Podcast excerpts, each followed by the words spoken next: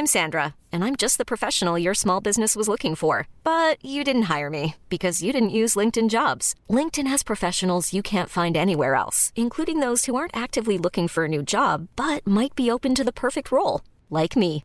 In a given month, over 70% of LinkedIn users don't visit other leading job sites. So if you're not looking on LinkedIn, you'll miss out on great candidates like Sandra. Start hiring professionals like a professional. Post your free job on linkedin.com/achieve today.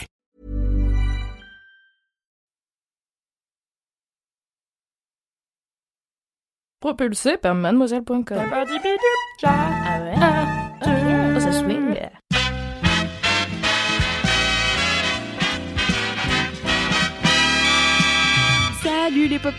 c'est Alix Martineau et bienvenue dans un nouvel épisode de Sort le Popcorn. Je le rappelle, pendant le confinement, Sort le Popcorn a un format un petit peu différent puisque euh, nous découpons notre épisode de, de d'habitude en quatre pour vous faire quatre recos de films ou de séries tout au long de la semaine sur un thème particulier qu'on donne en début de semaine, donc euh, le vendredi pour Sort le Popcorn. Donc, le premier épisode sort le vendredi. Euh, cette semaine, c'était le thème du voyage et je suis là pour te donner la dernière reco de film dispo sur Netflix qui te fera voyager. Et euh, donc, euh, je vais te parler d'un Miyazaki parce que récemment, les 21 Miyazaki sont arrivés sur Netflix et ça, c'était vraiment un truc ultra important que les gens attendaient vachement.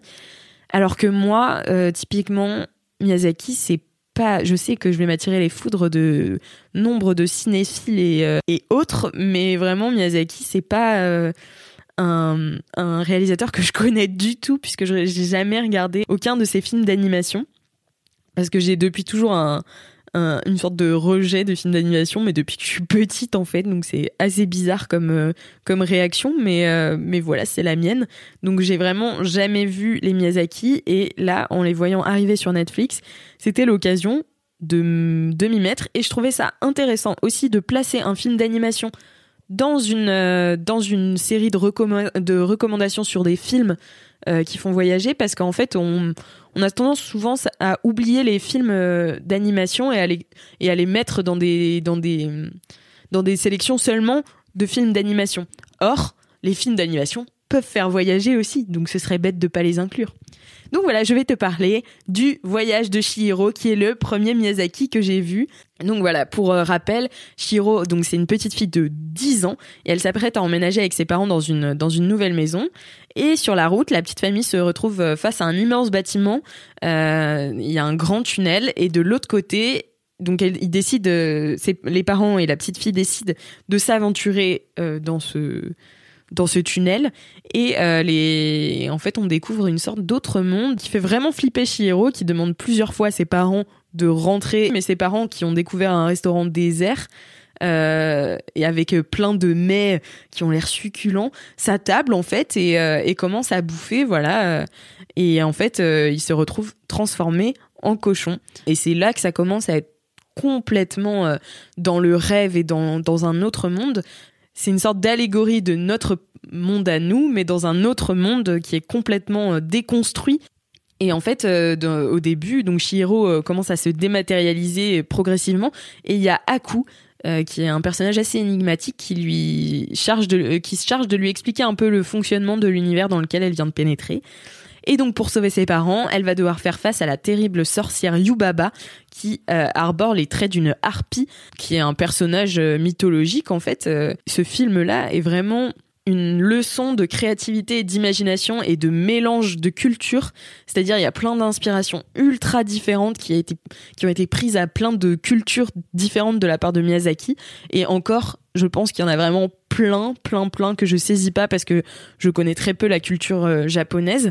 Mais en tout cas, c'est vraiment une leçon de, de, de création, ce film. C'est véritablement, on dirait qu'on qu'on met les deux pieds dans un rêve et pourtant ça fait sens. Et franchement, je pense que si j'avais vu ce film étant enfant, j'aurais été traumatisée parce que déjà là, j'étais j'ai trouvé ça très étrange mais ça m'a tout simplement subjugué en tant tant qu'adulte aujourd'hui. J'y ai vu une critique très anticapitaliste et euh, une façon de prôner un retour à la nature euh, dont on a toujours besoin aujourd'hui, même si le film est sorti en 2002. Donc voilà, je l'ai trouvé ultra intéressant de ce point de vue-là, mais bon, je l'ai pas vu avec des yeux d'enfant, donc j'imagine qu'avec des yeux d'enfant, ça va être complètement différent. Euh, c'est aussi un film qui qui dit qu'il n'y a pas de bon ou de méchant. C'est vraiment une ode à la nuance dans un monde qui est très loin d'être manichéen. Et donc en fait dans notre euh, monde aussi. Et euh, pour accompagner tout ça, toutes ces images magnifiques, il y a une BO tout simplement féerique qui illustre ce monde complètement magique, mais qui a sa propre logique et auquel on adhère. C'est euh, et donc voilà, donc le voyage de Chihiro, c'est une véritable épopée, c'est une odyssée qui multiplie les rebondissements complètement inattendus à un rythme ultra mesuré. C'est impossible de se détacher de ce film. C'est un film complètement autre, euh, très loin des dessins animés que moi, du coup, euh, je me forçais un petit peu à regarder quand j'étais petite.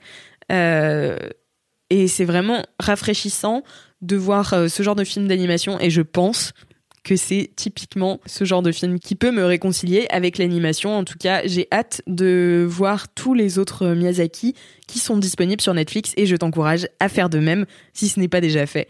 Voilà. C'était la dernière reco de film qui te fait voyager. Voilà, on clôt euh, le thème de la semaine avec ces quatre recos. Donc on a eu le voyage autour du monde avec le documentaire que Philippine t'a recommandé. Euh, on a eu euh, le, le voyage initiatique sauvage, le revenge movie The Revenant que je t'ai conseillé en deuxième. Puis on a eu Interstellar, un voyage vers l'infini que te conseillait Mimi. Et enfin, euh, le voyage de Shihiro. Voilà, j'espère que cette sélection t'a plu. N'hésite pas à nous mettre 5 étoiles sur Apple Podcast et à nous laisser un petit commentaire pour nous dire si ça t'a plu ou pas, ou nous donner des, euh, critiques euh, constructives pour qu'on s'améliore. Je te donne rendez-vous la semaine prochaine pour un nouveau thème et quatre nouveaux épisodes de Sort le Popcorn. Et à très vite dans Sort le Popcorn.